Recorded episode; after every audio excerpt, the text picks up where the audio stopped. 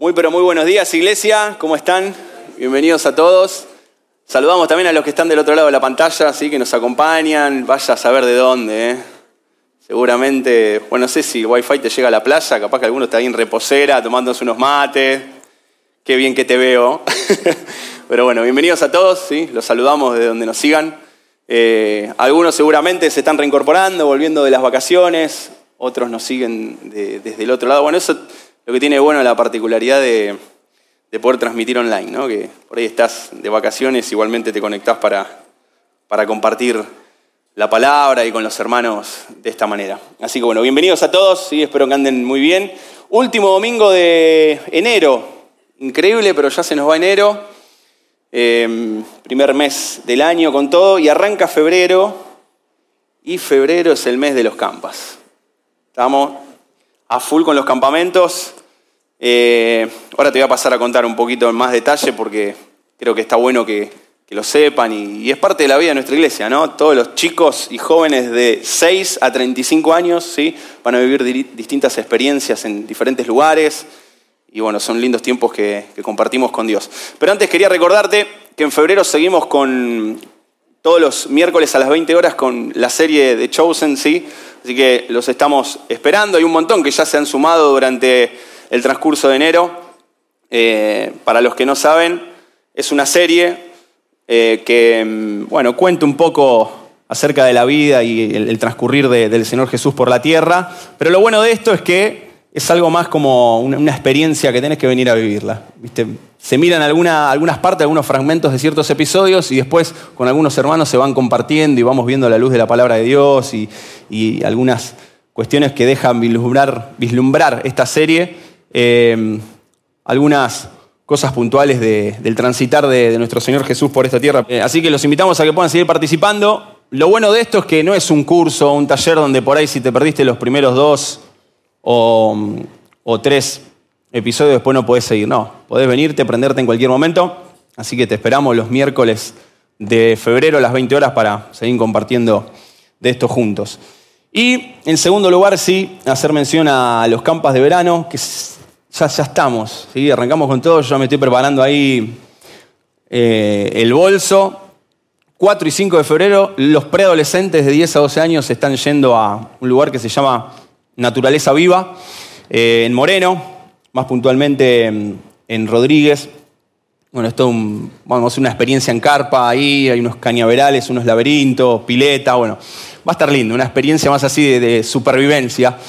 Eh, Así que mm, ese es el primero. Después tenemos del 9 al 12, nos vamos con los adolescentes a Tandil, a Villa Don Bosco, un predio muy lindo también que ya fuimos previo a la pandemia en el 2020, si no me equivoco, estuvimos con ellos mismos allí disfrutando. Pegadito nomás, termina el de adolescentes el 12, de 13 a 16 años, y 13 y 14 tenemos el de niños, ¿sí? en el predio del APEN en Casuarinas, allá en La Plata. Así que bueno, ahí pegamos jornada larga del 9 al 14. Volvemos de ahí y del 18 al 25 nos vamos con los jóvenes más grandes, de 26 a 35, a la costa, a la Lucila del Mar, ¿sí? también a Villa de los Niños, un lugar que ya hemos ido, si no me equivoco, por lo menos nueve veces hemos estado por ahí, ocho o nueve veces. Con los adolescentes la mayoría, con los jóvenes también hemos ido. Y nos pasó algo, bueno, una bendición de Dios, ¿no? Que el, grupo fue creciendo, creciendo. Y hoy, si bien también es grande, el único grupo que entra por las plazas que tiene el lugar, que son 95, es el grupo de 26, 35 años. Eh, así que nos vamos con ello. Y particularmente lo lindo es que muchos de, los que hoy están en esa edad fueron líderes por muchos años de los adolescentes, de muchos de los hijos de ustedes, hace unos años atrás. Y esta vez van a compartir ellos de otra manera ese campamento, ¿no? El lugar donde siempre fueron a servir, a, darles una palabra de aliento a los chicos, a compartir un devocional, a eh, compartir lindos momentos. Bueno, hoy van a, recibir ellos un poco eso, así que va a estar lindo. Yo tengo una, cosita particular ahí con la Lucila, hemos vivido muy, muy lindas experiencias con, con, el Señor y con los chicos en ese lugar, así que siempre es grato volver. Y en marzo, del 17 al 19, tenemos el de los jóvenes de 17 a 25, en Benavides, Instituto Loreto, un lugar que también hemos ido con los niños en 2020, muy lindo también. Así que tenemos campamento, para toda la sede. Vamos a ver si no quieren, hacemos uno de 36 en adelante, si quieren, no se me pongan celoso eh, o algún algo. Eh, pero bueno, nada, les comento esto porque está bueno que, sepan bien concretamente que es parte de la vida de la iglesia, ¿no? Como siempre decimos, los niños, los adolescentes, los jóvenes, y también para que estén orando, ¿sí? Por, por las vidas de los chicos, para que Dios prepare sus corazones, ¿sí? Muchos de ellos seguramente son tus hijos, que van a estar compartiendo para que Dios nos guarde en el viaje y de vuelta en el lugar, ¿sí? nos acompañe en todo, que, que pueda ser un disfrute del campamento y no tengamos que, pasar algún exabrupto. Eh, y demás está decir que, bueno, esta semana, por favor, ahí la estoy viendo a Anabel, que está por ahí, pobre Anabel, la están volviendo loca. Eh, traten de traer ficha médica, autorización, todas esas cuestiones. y Si hay alguna particularidad que saber de tu nene, tu nena, también está bueno que, que, lo tengan en cuenta. Si hay un stand aquí en la puerta con un gazebo donde se pueden acercar, hay eh, líderes y maestros de todas las edades que alberga el campamento también para, para recibirte, para escucharte. ¿sí? Tenemos cocineros que van eh, a todos estos campas también, a cocinar exclusivamente para nuestros hijos, pero necesitamos saber si hay alguna particularidad, algún chico que, tiene celiaquía, que necesita, eh, algún, tiene alguna diferencia por ahí en la alimentación. Bueno, necesitamos saberlo con tiempo. ¿sí? Imagínense que hay que planificarlo todo eso, así que les pedimos que que por favor traten en el transcurso de estos días terminar de completar todo, así no estamos a las corridas en la salida y podemos hacer todo a tiempo y, prolijo. Bueno, dicho todo esto, vamos a adentrarnos en, la palabra de Dios. Estamos en esta serie de Héroes Anónimos, cuarto capítulo, ¿sí? hoy es el cuarto episodio. Leo nos comentaba, estuvo hablando la semana pasada, el domingo pasado, más puntualmente en el libro de Reyes de la historia de la mujer tsunamita, de Sunem hablaba puntualmente, para resumirlo en pocas palabras, acerca de que todos pasamos por momentos de bonanza donde las cosas van bien, donde, donde todo cobra rumbo, pero hay momentos donde todo nos va a tocar vivir diversas crisis, ¿no? Y ahí es donde tenemos que, aplicar lo preparado que estuvimos en el periodo bueno, ¿no? No, dejar de, no relajarnos con las cosas de Dios cuando las cosas van bien, sino prepararnos ahí para afrontar después los momentos de crisis y puntualmente llevar todo al territorio de Dios, ¿no? como hizo esta mujer puntualmente con su hijo eh, fallecido. En el medio Eliseo, uno de los profetas más reconocidos del Antiguo Testamento. Y la historia de hoy también trata en parte de, otro profeta muy reconocido. Su nombre es Samuel, y Samuel, padre de dos hijos, en aquel tiempo, en el contexto donde nos vamos a situar, Samuel era, además de profeta, vidente, como se lo reconocían en aquel tiempo, era el juez de Israel. Hasta ese momento en Israel no había reyes eh, que gobernaran, simplemente el juez era el que tomaba ciertas decisiones, guiado por Dios directamente, ¿no? Porque una particularidad de, este profeta Samuel es que eh, de alguna manera tenía un un vínculo, una relación muy aceitada con Dios, ¿no? Como un ida y vuelta, como si vos y yo nos tomaríamos unos mates ahora y charlaríamos de la vida, bueno, una cosa así. Eh, Dios le marcaba puntualmente lo que había de hacer y, Samuel respondía. Eh, dentro del contexto de Israel en este tiempo, estamos situados, si quieren ir buscando, en Primera de Reyes, Primera de Samuel, perdón, capítulo 9. Primera de Samuel capítulo 9, vamos a ir desglosando el pasaje, pero yo les voy a ir contando a grandes rasgos primeramente un poco la historia. Muy loca esta historia, no sé si es tan conocida o tan reconocida, así que bueno, va, a estar lindo poder compartirla. en medio de la historia hay tres personajes. Samuel, que te lo acabo de mencionar, en el contexto histórico en el cual Israel está solicitando un rey. El mismo pueblo le pide a Samuel un rey, que ya no podían gobernarse más de esta manera, que necesitaban a alguien que, ponga, que ponga, orden, que imponga un poco de, gobierno. Eh, a todo esto Dios le baja línea a Samuel y le dice, responde al, pedido del pueblo. O sea, está bueno lo que te están pidiendo. Hay que ponerle, hay que ponerle un rey al pueblo, al pueblo de Israel, medio como eh, asintiendo Dios también y, compungido también por cómo le estaba yendo, ¿no? por las decisiones del pueblo. Vieron que el pueblo de Israel va y viene, va y viene, en el Antiguo Testamento. Eh, a todo esto, otro personaje en escena, Saúl, ¿sí? hijo de Cus, que se va a encontrar en un episodio con un, con un criado por la busca de, unos, de unas asnas, de unas burras que se le perdieron al padre.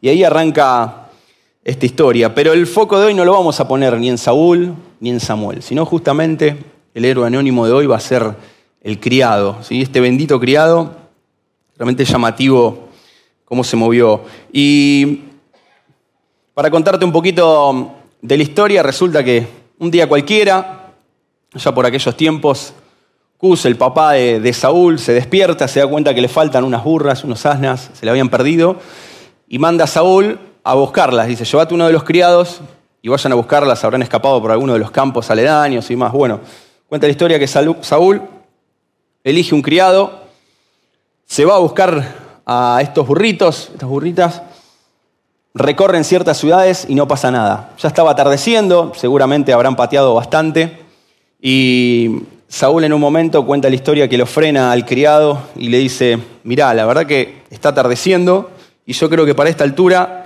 mi viejo va a estar más preocupado por dónde estamos nosotros que por si encontramos no a los burritos. Os quiero creer, ¿no? Si es un buen padre va a estar más preocupado por nuestra vida que por los simples burritos, no pasa nada, nos volvemos. Estaba medio como asustado ya Saúl, se quería volver, quería resignar todo, bajar los brazos. A todo esto aparece el criado, ¿no? Con una idea y le propone ir a visitar a un hombre de Dios. Le propone mm, acercarte nada más y nada menos justamente a Samuel. Escuché que por estas zonas anda un vidente, un siervo de Dios, un hombre de Dios, lo, califica la Biblia, a quien podríamos ir a preguntarle ¿no? y pedirle guía para que nos acompañe y nos guía a ver dónde pueden estar, no pueden estar estos, estos burros. Cuestión que Saúl accede, ahora vamos a ver con más lujo de detalle algunas cuestiones. Van en el camino se lo encuentran a Samuel y en ese momento Samuel, como por así decir, de taquito, deja el problema de ellos de lado, como si ya los hubiese estado esperando, ¿no? que realmente era así, los estaba esperando, y dice, oh, ¿cómo están? Dios ahí mismo le baja línea, ¿te acordás? Este es del que te hablé ayer, este es el que ha de ser ungido, ¿no? Por Saúl. O sea, para comentarte un poquito mejor la historia, un día antes Dios le había manifestado a Saúl, a, a Samuel, que ese día, a esa hora, iba a llegar a ese sitio el que había de ser rey del pueblo de Israel. Y o casualidad, cae Saúl con el criado. Ahora, Saúl llega hasta Samuel por el criado. Eso es lo más loco de hoy, ¿no? Por eso el criado es nuestro héroe anónimo y quiero que juntos podamos desglosar este texto bíblico y, compartir algunos puntos interesantes del mensaje. Bueno, a todo esto lo demás es historia, así como quien dice no quiere la cosa rápido eh, Samuel porque estaban por hacer un sacrificio, habían preparado un banquete enorme para 30 personas, no era juez, seguramente gente muy reconocida en ese banquete, en esa, en esa cena. Eh, les dice, bueno, seguramente estarán muy cansados, vengan, como diciendo, ellos, imagínate, venís cansado todo el día de, de buscar a alguien que te resuelva tu problema y de repente este te cambia todo el panorama, ¿no? Vengan, vamos para allá, vamos a comer tranquilo, después lo resolvemos. Y así como deslizándole un comentario como, como a la pasada, como si no fuera un problema, les dice, ah, y lo de las burritas, despreocúpense, eh, que, que, ya están, ya las encontraron, las tres burritas. El tipo ya sabía que ellos habían perdido, la tenía bien clara, Samuel ya tenía todo, contacto directo con el Señor. Cuestión que se lo lleva, lo sienta en el banquete, llama a uno de los cocineros, ya había preparado un pernil especial para Saúl en ese día. O sea, vos llegás a un lugar Saúl, el criado, los dos descolocados, llegan buscando unos simples burritos y de repente se encuentran siendo parte de un banquete enorme. ¿no? De repente Samuel le había pedido al cocinero, que bien podría ser el Tano este, muy reconocido, o Betular, ¿no? que les prepare un rico pernil. Este era especial para vos, Saúl, se lo pone en la mesa y Saúl no entendía nada. Nosotros vinimos a buscar unos burritos nada más. Eh, bueno, detrás de eso había algo más grande, ¿no? Los planes de Dios siempre son más grandes. Resulta que al otro día a la mañana, Saúl es ungido como rey del pueblo de Israel. Eh, un poquito a grandes rasgos te cuento ahí la historia, pero vamos a empezar a, desglosarlo. Primera Samuel 9, capítulo 9, te dije, del 1 al 4, vamos a leer particularmente desde el versículo 2, ¿sí? para, para avanzar, porque son varios versículos y vamos a ir desglosando. Entonces, decíamos, Cus tenía un hijo llamado Saúl, que era buen mozo y apuesto, como ningún otro israelita, tan alto que los demás apenas le llegaban al hombro. Eh, digamos, podría ser el superhéroe de esta historia, ¿no? Como podríamos hablar, viste, que los superhéroes de película no te van a poner, te van a poner a uno que es modelito, viste, porte ahí, armado el tipo, todo trabado. Podría ser un Batman, un Superman. Y el criado, digamos, en aquellos tiempos los criados se, abocaban un montón de, cuestiones de, la familia, Quizás se levantó esa mañana pensando, bueno, hay que regar los cultivos, ¿no? hay, hay que plantar, hay que hacer esto, lo otro. ese día salieron a buscar unos burritos, pero bueno, simplemente el criado podría ser, para poner un poquito en contexto, eh, lo que sería Alfred para Bandan. Mucho menos tal vez, porque Alfred se, ganó, bueno, acá vamos a ver al final de la historia que, se ganó su respeto también el criado. Podría ser eh, Bernardo, ¿se acuerdan de Bernardo, el, el ayudante mudo del zorro? También podría ser un Bernardo, tipo callado, ¿no? un tipo sumiso. Pero adentrándonos un poquito en la historia, vamos a ver que más allá de eso tenía ciertas cualidades interesantes, ¿no? Este, este criado, ¿no? Casi sin emitir palabras, siempre estaba donde tenía que estar. Cuando hablaba era preciso, concreto y muy ocurrente, con buenas ideas, proactivo, capaz, humilde, respetuoso, obediente, ¿no? Esos que saben ganarse el lugar con esfuerzo y sacrificio. Pero como dice, y continúa el pasaje, versículo 3, dice, en cierta ocasión se extraviaron las burras de su padre y éste le dijo a Saúl, toma uno de los criados, ve a buscar los burros. Versículo 4, Saúl y el criado se fueron y cruzaron la sierra de Efraín hasta pasar por la región de Salisa, pero no los encontraron. Pasaron también por la región de Salín y después por el territorio de Benjamín, pero tampoco allí los encontraron. Sigue el versículo 5 diciendo, cuando llegaron al territorio de Suf, Saúl le dijo al criado que lo acompañaba, vámonos, ya Saúl quería darse por vencido, ¿no? Tirar la toalla. Debemos regresar, no sea que mi padre comience a preocuparse más por nosotros que por las burras, ¿no? Como cualquier papá que por ahí deja a su hijo ir a alguna salida o algo, y viste, y cuando ya es cierta hora, uno pensará, bueno, me va a venir a buscar o pero en este caso, Saúl no le dio demasiada importancia a los burros. Bueno, mi viejo ahora a esta altura está más preocupado por mí. Vámonos, nos pegamos la vuelta. Sin embargo, el versículo 6 dice que el criado le contestó, en este pueblo vive un hombre de Dios. ¿no? Se acordó que vive un hombre de Dios que es muy famoso. Todo lo que dice se cumple sin falta. ¿Por qué no vamos allá? A lo mejor nos indica el camino que debemos tomar. Pero si vamos, le dice Saúl, ¿qué le podemos llevar? En las alforjas, o sea, en las mochilas, en lo que llevaban para comer, no queda nada. Ni tenemos ningún regalo para ofrecerle al hombre de Dios, ¿no? Pues se estilaba ese tiempo cuando se acercaban a una persona así de este estilo, siempre llevarle algo, asajarlo con, con alguna cosa. Versículo 8 dice, así como, como jugadísimo el criado, ¿no? Porque imagínate un criado llegando a fin de mes, no sé si en ese tiempo eh, tenían servidumbre, o sea, dormía cama adentro, o si por ahí le pagaban el jornal por el día o por semana, no sé, pero casi como sacando lo último que le quedaba. Dice, aquí tengo casi tres gramos de plata. Se los puedo dar al hombre de Dios para que nos indique el camino. ¿No? Saúl, rata, ¿no? no, rata, ve como tu jefe te invita a comer algo y dice, uh, ¿sabes que no saqué plata del banco? No podrás pagar vos, ¿viste? ¿Viste? Cae de esos. Eh, bueno, muy bien, dijo Saúl, buena idea vamos, dice, no, Saúl, claro, no, movió un pelo, no puso un peso, pero, eh, pero después vamos a ver, eh, hablando en serio, que eh, la actitud de los dos fue humilde, ¿no? Porque él bien podría haber dicho como, como jefe en ese momento, no, vamos, no, porque lo digo yo y ya está, ¿no? Y sin embargo, tuvo cierta apertura, abierto a escuchar ¿no? al simple criado y reconocerle la idea, ¿no? Reconocerle, ah, bueno, capaz que, es por ahí, vamos, vamos y vemos qué pasa. Eh, entonces, como primer punto para los que anotan, para sacar de este texto, es interesante que el criado involucra a Dios en el asunto. Involucra a Dios en, su asunto y busca la guía. ¿no? Mete a Dios en, todo, incluso hasta para buscar unos burros. Y pensaba que este bendito criado podríamos ser cualquiera de nosotros, ¿no? que vive una vida cotidiana, que nos levantamos todos los días, ¿no? mañana arranca la semana, muchos de nosotros nos levantamos temprano, quizás tomamos alguna infusión, un cafecito, un té o nada, eh, nos calzamos las zapatillas, por ahí te bañás a la noche o te bañás a la mañana, o con este calor me imagino que te debes bañar a la noche y a la mañana. Eh, y bueno, y partís a tu laburo, ahora estamos en, receso, pero seguramente en épocas de escuela también llevas a tus peques al, al colegio, ¿no? Te organizás con, tu señora para, todos los quehaceres. Eh, y a veces esa rutina nos, nos agobia, ¿no? Estamos de acá para allá corriendo y perdemos de vista que, el Señor nos acompaña, ¿no? En cada paso, en cada momento que vamos. Entonces está, está buenísima esta postura que toma el criado de decir, yo me acuerdo, hay un, hay un hombre de Dios. ¿no? De alguna manera supo a quién recurrir, supo buscar ayuda en el Señor. En segundo lugar, estuvo dispuesto a darlo todo, aun cuando Saúl, no sé, se había olvidado la billetera, no llevó un peso.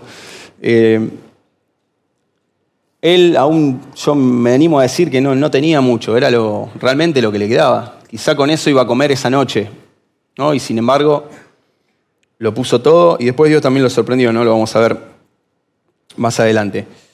Eh, todo sacrificio tiene, tiene recompensa. Vislumbrando un poquito estos pasajes, podemos hablar de, que este criado eh, marcaba una diferencia, ¿no? Eh, aportaba buenas ideas, tenía cierto conocimiento, ¿no? Porque supo él a dónde, a dónde recurrir. A veces la posición no hace el conocimiento. ¿no? Por ahí si tenés un, encargado vos donde laburás y tenés que rendirle cuentas y demás, eso no hace que a veces vos puedas tener una respuesta mejor a la de él sobre algún tema o algún caso. ¿no? La posición no hace a, la persona en sí, ¿no? puede ser más capaz en, cierta destreza, en cierta habilidad, pero por ahí vos lo sos en otro y está buenísimo esa humildad para reconocer, no fuera todo ego y, y, orgullo cuando necesitamos ayuda de otro que por ahí la puede tener más clara con algo. Alguien que está dispuesto al sacrificio, ¿no? el perfil del criado, como un laburante. Alguien que está dispuesto a caminar la, segunda milla, que está dispuesto a, ir por más, aun cuando por ahí el jefe estaba perdido, quería bajar los brazos, ¿no? a animarlo a, darle para adelante, poniéndoselo al hombro. Eh, y alguien que ofrece soluciones. ¿no? Qué importante ser de esas personas que, viste que hay personas que para cada solución tiene un problema. ¿Viste? Pues, bueno, pero puedes hacer, no, pero no sé por qué. Bueno, pero eso también lo no, pero igual. Y hay gente, bueno, que la verdad le busca soluciones a las cosas, ¿no? Y creo que este criado puede ser uno de esos. Alguien que se gana el respeto del jefe, ¿sí? Hay un concepto que le hace mucho en un libro de un muchacho que, hacía capacitación para el liderazgo juvenil, concepto que se llama seguirazgo.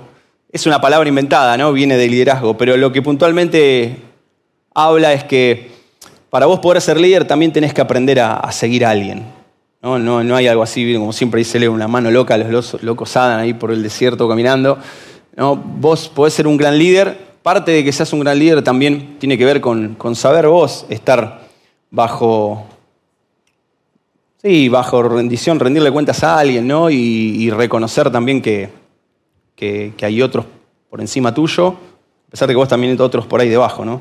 Eh, y que la posición no es lo importante. ¿sí? Por el día de mañana nos vamos todos y tus placas, tus títulos y la posición de gerencia que tenías no va a servir de nada, ¿no? En definitiva, eh, Dios puede usar a alguien tan insignificante como un simple criado, ¿sí? Normal, que se levanta todos los días para ir a ganarse el mango. Y está buenísima esta de vuelta que se da entre los dos, ¿no? Porque de alguna manera, de alguna manera eh, Saúl humilde, no, no vamos a decir que se rebaja, pero acepta en este caso la idea de, del criado y, y, se dispone, bueno, a ir un poquito más allá. Seguimos leyendo, 1 Samuel 9, del 11 al 14. Entonces, primero, algo para rescatar para los que anotan que este criado involucra a Dios en sus asuntos. Y la pregunta que te quiero dejar es, ¿vos estás involucrando a, Dios en tus asuntos, en tu vida? Para este año, los planes que tenés, los proyectos, en tu agenda, ¿está Dios? ¿Dónde está Dios? ¿Le, preguntás a Él, le consultás? No te puedo garantizar que te va a responder como a Samuel, ¿no? Bien claro, le sí, hacele caso al pueblo, anda para acá. Dios a veces habla de distintas maneras y lo vamos a ver ahora un ratito, pero pero siempre que involucremos al Señor nos puede sorprender. Versículo 5 cuenta la Biblia que cuando llegaron al territorio de Suf, Saúl le dijo al criado que lo acompañaba, bueno, esto ya lo vimos, que se iban, que debían regresar.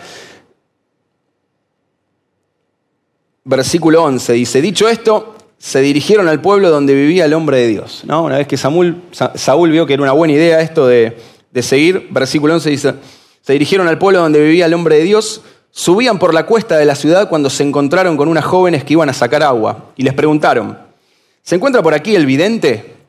Sí, está más adelante, contestaron ellas. Dense prisa, que acaba de llegar a la ciudad y el pueblo va a ofrecer un sacrificio en el santuario del cerro. Versículo 13, cuando entren en la ciudad lo encontrarán, si llegan antes de que suba al santuario para comer. La gente no empezará a comer hasta que él llegue. Había todo un protocolo, ¿no? Tenía que bendecir el sacrificio y demás. Pues primero tiene que bendecirlo y luego los invitados comerán. Así que vayan de inmediato y hoy mismo lo van a encontrar. Cuenta la Biblia en el versículo 14 que Saúl y su criado se dirigieron entonces a la ciudad y cuando iban hacia allá, entrando, Samuel se encontró con ellos, o sea, salió a su encuentro, ¿no? Se los cruzó, se los chocó, camino al santuario del cerro. Segundo punto, de alguna manera este criado cumple con su, con su parte, ¿no? Primero involucra a Dios en el asunto y después cumple, lo lleva, lo acerca a Samuel, lo lleva a donde tenía que estar, el lugar que tenía que estar en el momento indicado. Y dice que se chocan, que sale a su encuentro. ¿No? Y muchas veces, eh, quizá nos puede pasar que a diario no tenemos plena certeza de los pasos que, tenemos que dar. Eh, hay dos maneras en las que Dios, recién decíamos, Dios nos puede hablar. Una como a Samuel, que directamente tenía como un wifi directo al corazón de Dios, ¿no? Y le decía concretamente los pasos que tenía que dar. Y otras veces yo creo que Dios nos desafía a decir, bueno, animate a dar el paso, animate a dar el primer paso, Que yo después coloco la baldosa, ¿no? Como noté acá, hay momentos donde solo hay que dar el paso y Dios luego coloca la baldosa. Momentos donde Dios nos sumerge en un proceso y donde vemos humano dentro del proceso. ¿sí? No tenemos una respuesta por sí o por no, o para dónde ir. Eh, al principio del camino. Y podemos ver después cómo Dios va acomodando las piezas del rompecabezas. Pero bueno, todos muchachos, tanto Saúl en este caso como su criado, se animaron a dar el paso. Y muchas veces Dios tiene bendiciones preparadas para nosotros que nos están esperando, pero requieren de que nos movamos, de que vayamos hacia ellas. ¿no? Cuando te estás moviendo, las bendiciones te encuentran. Sí, muy pocas veces, yo veo raras veces que las bendiciones de Dios te llegan, ¿no? Un paracaídas mientras vos estás cruzado de brazos esperando que las cosas pasen. Como dice Dante Gebel, es mejor atajar loco que patear tontos, ¿no? Eh, y a veces mejor equivocarse, intentarse, volver a recalcular, empezar de nuevo. Si no estás con tanta seguridad de ir por un lado y sentís que Dios no te está tirando un centro a la cabeza ahí para clavarla al ángulo, bueno, jugátela. Pero Dios en ese proceso te puedo asegurar que puede sacar algo bueno. Cuando te estás moviendo, las bendiciones te encuentran. Primera de Samuel 9 del 15 al 24. Seguimos con el texto. Acá llegamos a la parte donde Dios de alguna manera los sorprende a los dos. ¿no? Es, increíble este momento, me llama, me llama mucho la atención. Dijimos que el criado involucra a Dios en sus asuntos, en segundo lugar, cumple con su parte, se está moviendo. ¿no? Para que las bendiciones te alcancen, uno tiene que estar en movimiento, uno tiene que estar haciendo. Y en 1 Samuel 9, 15 al 24 dice, un día, esto es posterior al versículo donde quedamos que Samuel se los encuentra en el camino, ¿no? Aclara acá como en un paréntesis, ¿no? El verso el 15. Dice, un día antes de que Saúl llegara, el Señor le había hecho esta revelación a Samuel. Versículo 16. Mañana, a esta hora, te voy a enviar un hombre de la tierra de Benjamín. Lo ungirás como gobernante de mi pueblo Israel para que lo libre del poder de los filisteos. Me he compadecido de mi pueblo, le dice Dios, pues sus gritos de angustia han llegado hasta mí. Versículo 17. Cuando Samuel vio a Saúl, el Señor le dijo, ahí tienes al hombre de quien te hablé, él gobernará a mi pueblo. Ya, fíjate, no, a veces uno puede decir, oh, Dios dos veces le habló, más confirmadísimo, se la dejó, pero sin arquero, un penal sin arquero le dejó. Y a veces nosotros decimos, che, a mí Dios no me tiene un centro con esto, esto que tengo que resolver, no sé qué hacer, para dónde encarar, ¿no?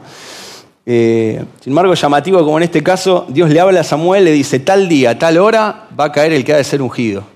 Y cuando lo ve ahí, cuando sale a su encuentro, Dios, pum, vaya a saber cómo, por ahí toca ahí un toquecito al corazón, pero se lo comunica de alguna manera, dice, este, este es el rey, a este es el que tenés que ungir para ser el primer rey de, Israel. Y miren qué importante, ¿no? Porque antes no había reyes en ese tiempo. Se iba a ser el primer, de hecho, fue consumado, Saúl fue el primer rey del pueblo de Dios.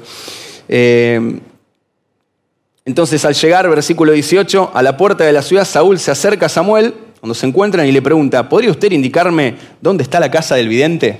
En aquel tiempo a los profetas se los solía llamar de esta manera. Yo soy el vidente, responde Samuel. Y ahí como que cambia todo. ¿no? Como cuando vos venís con un problema y lo metés al Señor en el medio y viste cuando Dios te hace ver las cosas de otra manera. Cuando Dios te, como dice la Biblia, ensancha el sitio de tu tienda. A veces estamos como metidos ahí con, con ese problemita ¿no? y buscamos, recurrimos al Señor y Dios nos hace ver el panorama más grande, ¿no? como si nuestra mente, nuestras neuronas se ensancharan y podemos ver más allá de lo que, de lo que estamos afrontando, de esa situación puntual. Pero les cambia a los dos el panorama, ¿no? Pues imagínense, el criado y Saúl venían cansados, devastados de todo un día largo, querían una solución, querían encontrar los benditos burros. Y Samuel se los choca, preguntan por el vidente, Samuel le dice, acá estoy, soy yo, y les dice, versículo 19, acompáñame acompáñenme, ¿no? Iba el criado con Saúl, dice, acompáñame al santuario del cerro, que hoy comerán ustedes conmigo. Ya mañana, cuando te deje partir, ah, o sea, lo capturó el tipo responderé a todas tus inquietudes. Versículo 20. En cuanto a las burras, como les decía recién, ¿viste? casi como olvidándolo, como dejándolo de lado el problema por el cual ellos venían. ¿no? En cuanto a las burras que se te perdieron hace tres días, la tenía re clara el tipo, sabía hace cuánto, qué se le había perdido. Ni te preocupes, que ya las encontraron. Y agregó, lo que Israel más desea no tiene que ver contigo y con toda la familia de tu padre. ¿No? Como diciendo, como alucidando que por ahí Saúl podía tener alguna idea de lo que estaba pasando, ¿no? Y Saúl responde, ¿por qué me dices eso? ¿No soy yo de la tribu de Benjamín, que es la más pequeña de Israel? ¿Y no es mi familia la más insignificante dentro de las tribus de Benjamín? No obstante, versículo 22, Samuel tomó a Saúl y a su criado, los llevó al salón y les dio un lugar especial entre los invitados, que eran 30. Luego Samuel le dijo al cocinero, trae la ración de carne que te pedí que apartaras y que yo mismo te entregué. Versículo 24, el cocinero sacó un pernil entero y se lo sirvió a Saúl, rico, un sanguchito de pernil de cerdo, ¿lo Se lo sirvió a Saúl, dice. Imagínate con el hambre que venían estos tipos, ¿no? O sea, ideal, planazo, como dirían los chicos. Entonces Samuel dijo, ahí tienes lo que estaba reservado para ti, come, pues antes de invitar a los otros, tu ración ya había sido apartada para esta ocasión. Imagínense el momento Saúl, eh, bueno, el criado yo me lo imagino, viste, con un nene con juguete nuevo, o sea, jamás quizá había participado de algún mesón de esto, de, algún agasajo así, de alguna mesa especial, de, saber lo que es comer con Saúl y con jueces de esa época, ¿no? Gente importante, casi como diciendo, bueno, yo estoy acá de, metido, me colé en esta fiesta, ¿no? Pero la realidad, que si nos ponemos a ahondar fondo, a hilar fino, Saúl llega a a estar cara a cara con Samuel gracias a su criado, gracias a este héroe anónimo, a esta persona insignificante, pero que sin embargo hizo algo extraordinario. Algunas cositas para, para rescatar. A menudo lo que para vos es un problema, Dios lo puede usar para entretejer algo más grande. Y fíjense cómo el problema para ellos era encontrar estos benditos burros, y sin embargo, Dios detrás de eso estaba haciendo algo extraordinario, algo más grande. ¿no? Estaba llegando a colocar su primer rey en el pueblo de Dios. Y la realidad es que cuando involucramos a Dios en, en nuestros asuntos, lo que nos preocupa muchas veces pasa en segundo plano. Y podemos ver que, nuestras preocupaciones son cubiertas y Dios no, a veces no, o por ahí Dios a veces no responde al toque, porque la verdad que Saúl y, el criado para asegurarse, capaz que hasta querían ver los burros, che, pero de verdad están, ¿dónde están? ¿Podría ir a verlos primero y después comemos? Eh, viste que somos así, ¿no? Tenemos un problema queremos que se resuelva. Y Dios como que los, los, sorprende, pero a la vez los lleva para otro lado, ¿no? Les, les quita el foco de esa circunstancia. Los gira para otro lado y los lleva a una cuestión más grande, ¿no? Una cuestión que iba a ser bendecir el pueblo, ¿no? Como le dice Samuel en un momento, esto es más importante que los problemas de tu familia, de tu padre. Estamos hablando del pueblo de Dios. Y a veces, aunque este criado podría identificarse con muchos de nosotros, ¿no? Que podríamos decir que somos gente insignificante, ninguno acá escupe fuego por la boca, vuela como Batman. Eh, ahí en nuestra rutina, ¿no? si nos disponemos a, involucrar a Dios en cada cosa que hacemos, Dios nos puede sorprender.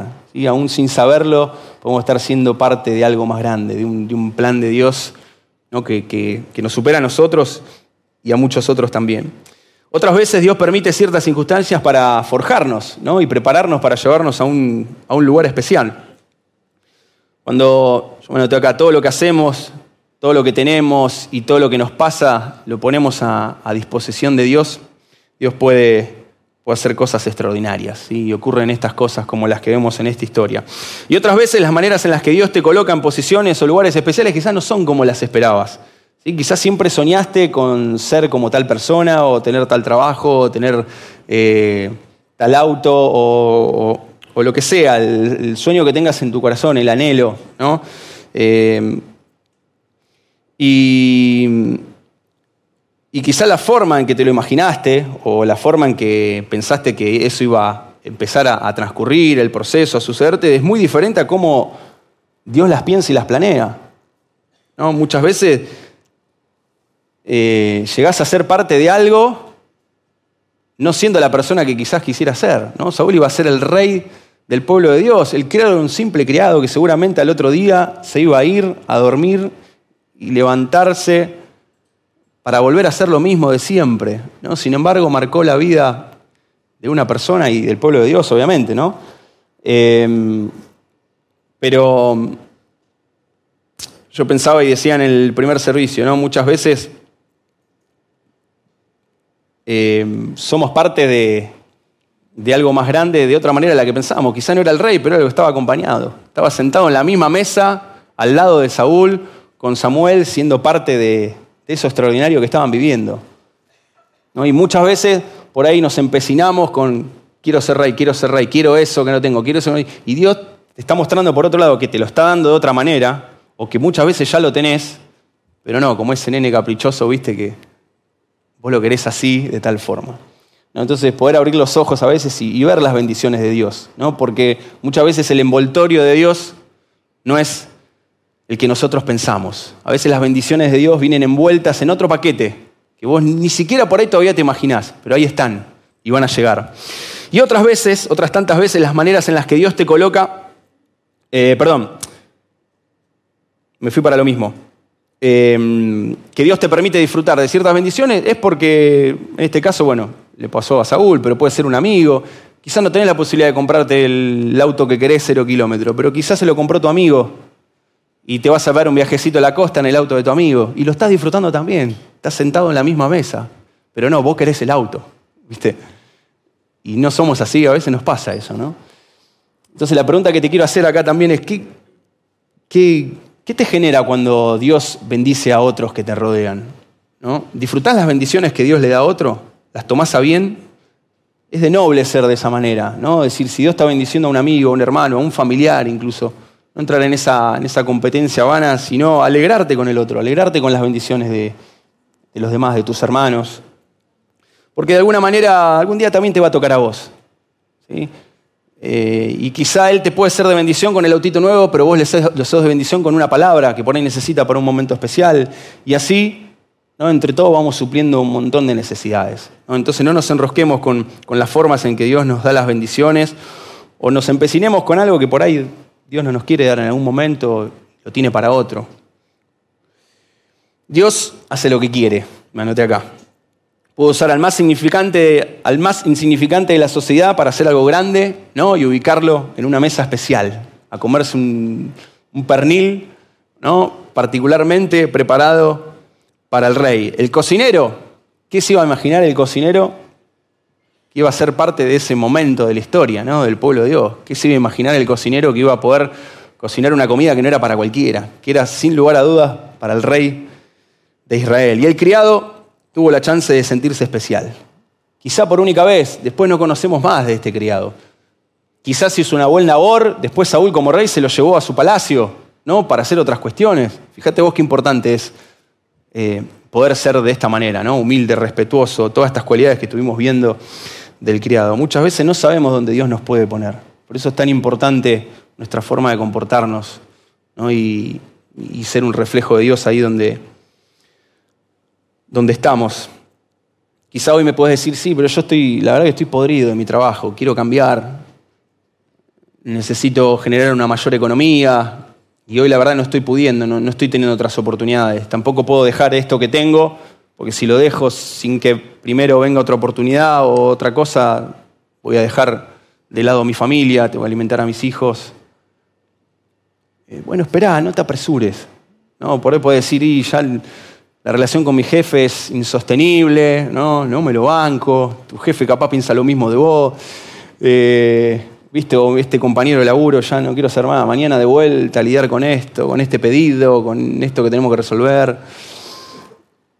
Pero permitime decirte que, ¿y si Dios te quiere un tiempo más ahí?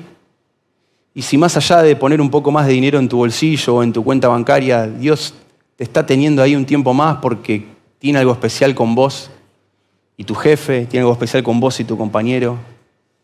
Y si ese jefe va a ser el rey de mañana, va a ser alguien a quien le puedas predicar, ¿no?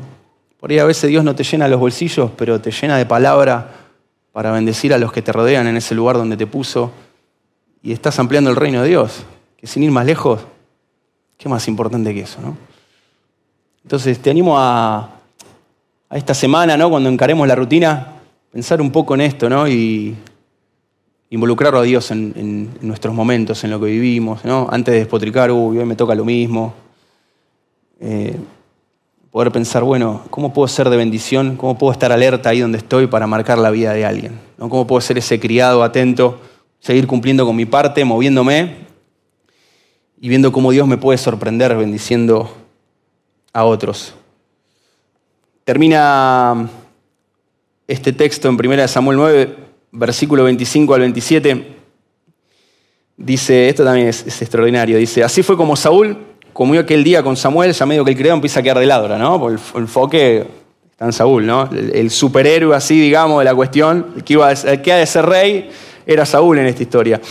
Dice, luego bajaron del santuario a la ciudad y Samuel conversó con Saúl en la azotea de su casa. Al amanecer, a la hora de levantarse, Samuel habló con Saúl en ese mismo lugar y le dijo, levántate, ya debes partir. Saúl se levantó y salieron de la casa juntos. Versículo 27. Mientras se dirigían a las afueras de la ciudad, Samuel le dijo a Saúl algo así, algo como, como susurrándole, ¿no? ¿Por no le decís a tu criado que se adelante un poquito? Quiero hablar con vos, te quiero compartir algo. Compartir algo, un mensaje de parte de Dios te tengo que dar, pero pedile que se adelante, ¿no? Y este capítulo termina diciendo que el criado se adelantó.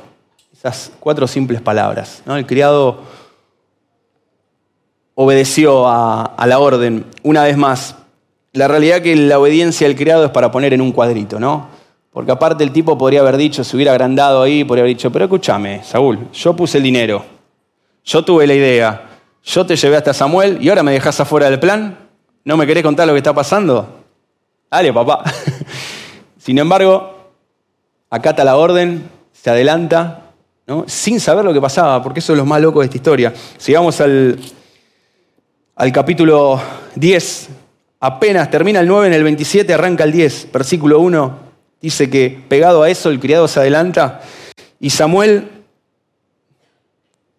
dice que toma un frasco de aceite y lo derrama sobre la cabeza de Saúl. Luego lo besó y le dijo, es el Señor quien te ha ungido para que gobiernes a tu pueblo. Oh, oh, terrible. Ahora, ¿el criado se enteró de esto? No sabemos cuándo. No sabemos si en el camino de vuelta se lo contó, si lo pudo ver, ¿no? Más allá de que se adelantó, si, estuvo ahí pispeando. Pero es para poner en un marco su obediencia y, la humildad. Eh, muchas veces podemos vernos reflejados, ¿no? Como en la vida de este, de este criado en, nuestra, nuestro vivir diario, en lo cotidiano. Dios puede estar tejiendo ahí algo grandioso, del cual, de lo cual podemos ser parte. ¿no? Pero muchas veces lo llamativo es que quizá no, no nos enteremos de esto, o quizás sí, muchos años después. ¿no? Pocos, yo me noté acá que, ¿saben los héroes cuando realizan los actos heroicos? Verdaderamente. Muchas veces no se dan cuenta de lo que están haciendo, ¿no? Después la historia lo marca años adelante vos mirás para atrás y podés ver, ¿no? Como nosotros a veces vemos la mano de Dios en nuestra vida o, entendemos algunos episodios de nuestra vida, unos capítulos posteriores a, ese puntual, ¿no? Unos años en adelante mirás para atrás y decís, ah, claro, esto pasó por esto. Dios me cuidó de esto para darme algo mejor, o Dios me privó de esta cosa porque mirá lo que podía haber pasado. ¿No? Bueno, de esa misma manera funciona con los héroes anónimos. ¿no? Los momentos históricos se reconocen como tales cuando suceden Y me atrevería a decir que pocas veces. Eh, sin ir más lejos, peguémosle una visita al pesebre. ¿no? Eh, creo que el pesebre nos puede refrescar la respuesta a esa pregunta. Los pastores realmente sabían lo que estaban conteniendo en ese pesebre. Años después se habrán sorprendido gratamente. Pero vengan los músicos si quieren, estoy terminando. Quiero animarte en esta mañana a, que en este año, en este 2023, se fue enero, pero el año es largo, que puedas mantener los ojos bien abiertos. Y, animarte a, a estar alerta, porque probablemente es posible que, que el rey de mañana sea el que esté cortando el pasto en tu casa. Quizá el rey de mañana puede ser el mecánico de tu auto, ese con el que renegás. ¿no? Viste que a veces tenés dos o tres veces que decís, desgraciado, me, lo dejás ahí nomás, ¿no? para que vuelva. Eh, puede ser tu mecánico, el rey de mañana pueden ser las señas de tus hijos en el cole, los maestros, tus profesores de universidad.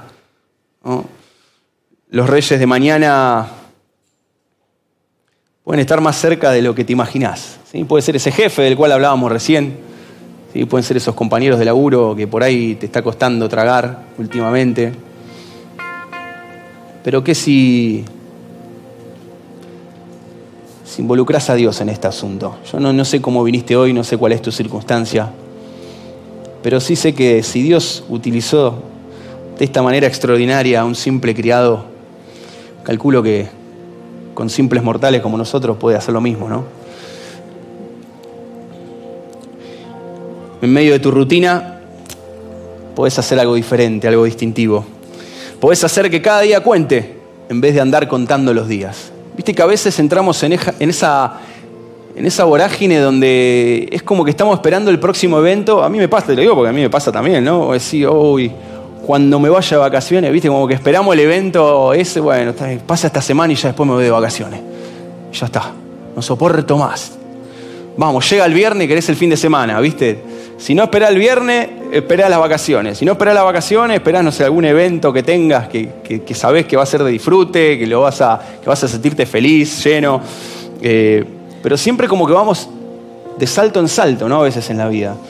Eh, en vez de, transitarla de esta manera, ¿no? creyendo que, Dios aún en nuestra rutina, esa que, a veces no detestamos, puede hacer algo distinto, ¿no? comportarnos como, como este criado, como un superhéroe anónimo, sabiendo que mañana o pasado, quien dice, vos puedas ser esa persona que levante un rey, que levante eh, a alguien que ha de ser importante en esta sociedad. Quiero terminar con, contándote una historia, un hecho verídico te animo ahí donde estás si querés cerrar tus ojos para no distraerte.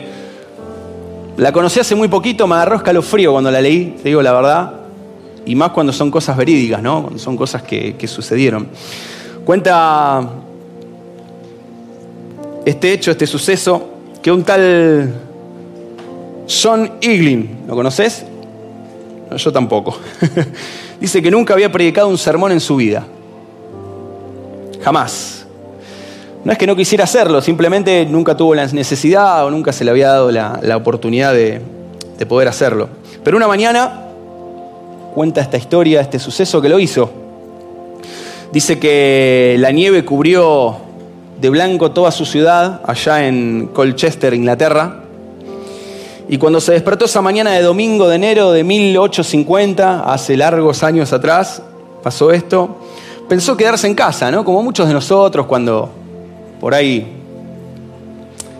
qué sé yo, nos pinta la fiaca, ¿no? Estamos cansados de la semana y demás, y decimos, bueno, ahora que la prédica la pasan a las 11 por streaming, por YouTube, vamos a aprovecharnos que vamos a verla de casa. en aquel tiempo no existía, ni había cámaras, pero eh, dice que reguló un poquito, dijo, bueno, me voy a quedar. Pero luego pensó, ¿quién iría a la iglesia en medio de semejante condición climática? Y de repente reguló y dice, che, pero yo siendo el diácono, siendo uno de los servidores, si después de todo yo falto, ¿qué puedo esperar de, la familia, ¿no? de, los demás hermanos de la congregación? Entonces, cuenta que este muchacho cambió de parecer, se calzó las botas, se puso el sobre todo y caminó las seis millas hasta la iglesia. Encima las caminó, ¿eh? había que caminar con esa temperatura. Cuenta que cuando llega a la iglesia no fue el único miembro que consideró la posibilidad de quedarse en casa. Se dio cuenta que había muy poca gente. Es más, fueron solo 13 personas y de esas 13 personas, dos eran miembros de la iglesia, o sea, gente que habitualmente formaba parte de la iglesia, servía en algún ministerio, en alguna área y demás. Y había una persona, una, nuevita, un niño de 13 años, que se sentó ahí para esperar el servicio y la palabra de Dios. Algunos hermanos empezaron a hablar y, como a, plantear ideas y decir, bueno, pero ya está, somos poquitos, cerremos la iglesia y vamos, vamos para casa, el día está feo. A todo esto, el pastor principal se quedó varado con su auto en medio de la neblina, en medio de la, nieve, y tampoco llegó, o sea, no había predicador. Al diácono no le pareció positivo la, idea de, la gente, porque dice, bueno, está bien, somos 13, pero vinieron, ¿no? llegaron hasta acá, entonces no podemos suspender, no podemos cerrar las puertas. Vamos, vamos a seguir con el culto igual. Y a falta de predicador, dijo, bueno, no me queda otra, me calzo los botines, voy a predicar yo. Dicen que este muchacho, John Eaglin,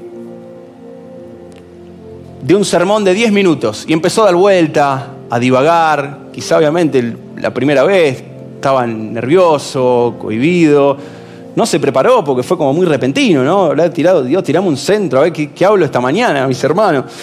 Eh, pero en un momento ahí divagaba y entre medio de un punto y otro no cerró ninguna idea, pero cuenta esta historia porque el que cuenta esta parte de la historia es este niño de 13 años, años después, que en un momento este muchacho, como por una cosa así que Dios lo, lo tomó posesión de él o el Espíritu Santo, empezó a transmitir unas palabras que le llegaron a lo más profundo de su corazón, a este niño de tan solo 13 años. ¿no? Y predicando acerca de este pasaje, poner los ojos en Jesús. ¿no? Y casi como mirándolo, este John England, joven, míralo a Jesús. Míralo a Jesús. Míralo a Jesús.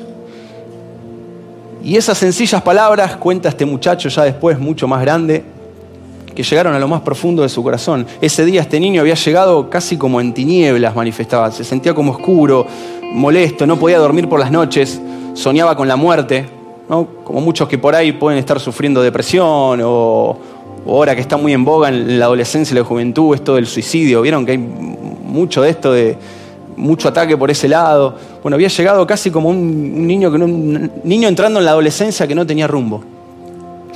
Y escuchando esas simples palabras de un tal John England que nunca jamás había predicado en su vida, que divagó en, su sermón y no tuvo ni tiempo de prepararlo, parece que este muchacho se convierte. ¿Y quieren saber el nombre de este muchacho? Es nada más y nada menos que Charles Haddon Spurgeon, el príncipe de los predicadores de Inglaterra. y cuenta un poco más allá el mismo Spurgeon cómo fue, ¿no? Todo esto. Después, si quieren, búsquenlo, está bueno. ¿Cómo fue ese día? ¿Cómo fue su conversión? Pues imagínate, yo también me acuerdo. Yo me convertí con una señorita de escuela dominical que se llamaba Esther. Ese día me lloré todo. No me preguntes por qué, pero viste cuando sentís la presencia de Dios que te invade decís, ¡qué locura, qué grande que es Dios! Y son lindos momentos para recordar, ¿no? Pero lo loco es que en este caso Spurgeon lo, honró a este John Eagley. No sé si después siguió predicando, si fue su única y última predica, digo, ya está, lo convertí a Spurgeon a la que prediqué él, dijo, ¿viste? Pero eh, cuenta que de tantos sermones que dio, en 280 oportunidades, él le reconoce eh, este gesto, este episodio de su vida a Eglen, ¿no? Y lo menciona en sus prédicas y demás, lo, había mencionado, ¿no? Eh, así que bueno, miren qué, qué importante puede ser lo que, lo que podemos generar en la vida de, otras personas aún sin saberlo. ¿Creen que Eglin se enteró de esto? La verdad que no lo sé. Si quieren, averigüenlo. Probablemente mucho más grande. El nene tenía apenas 13 años. O sea, creció, no sé cuándo empezó a predicar, la verdad que no lo recuerdo. Pero seguramente muchos años en adelante se dio cuenta que ese muchachito lo habrá visto predicar en alguna campaña, en algún lado, habrá oído su nombre, ¿no? Y dijo, upa, pero pará, este es Spurgeon, este vino aquel día de neblina, feo, de nieve, de enero de 1850 a mi iglesia. Y yo ese día prediqué esa palabra. Y déjame, déjame decirte, hermano y hermana, que más allá de la rutina, más allá de lo que te toque afrontar este año, de tus proyectos y todo lo que puedas planificar, te quiero animar a involucrarlo a Dios en cada uno de tus asuntos, hacerlo parte de tu vida, aún en esos pequeños detalles tan simples e insignificantes como buscar tres simples burritos. No importa, mételo ahí, si tu hijo está rebelde, si hay cuestiones de verdad en tu trabajo que, que decís, no doy más y a veces hasta quizá ni se lo compartís a tu señora o a tu esposo porque no, querés llevar más preocupación a casa y porque no te queda otra que seguir trabajando, ¿sí? porque ya tenés unos hijos que mantener y, tenés que darle para adelante, como quien dice, con los ojos cerrados. Yo quiero animarte a involucrarlo a Dios en esos asuntos. ¿Y dónde estás con tus ojos cerrados?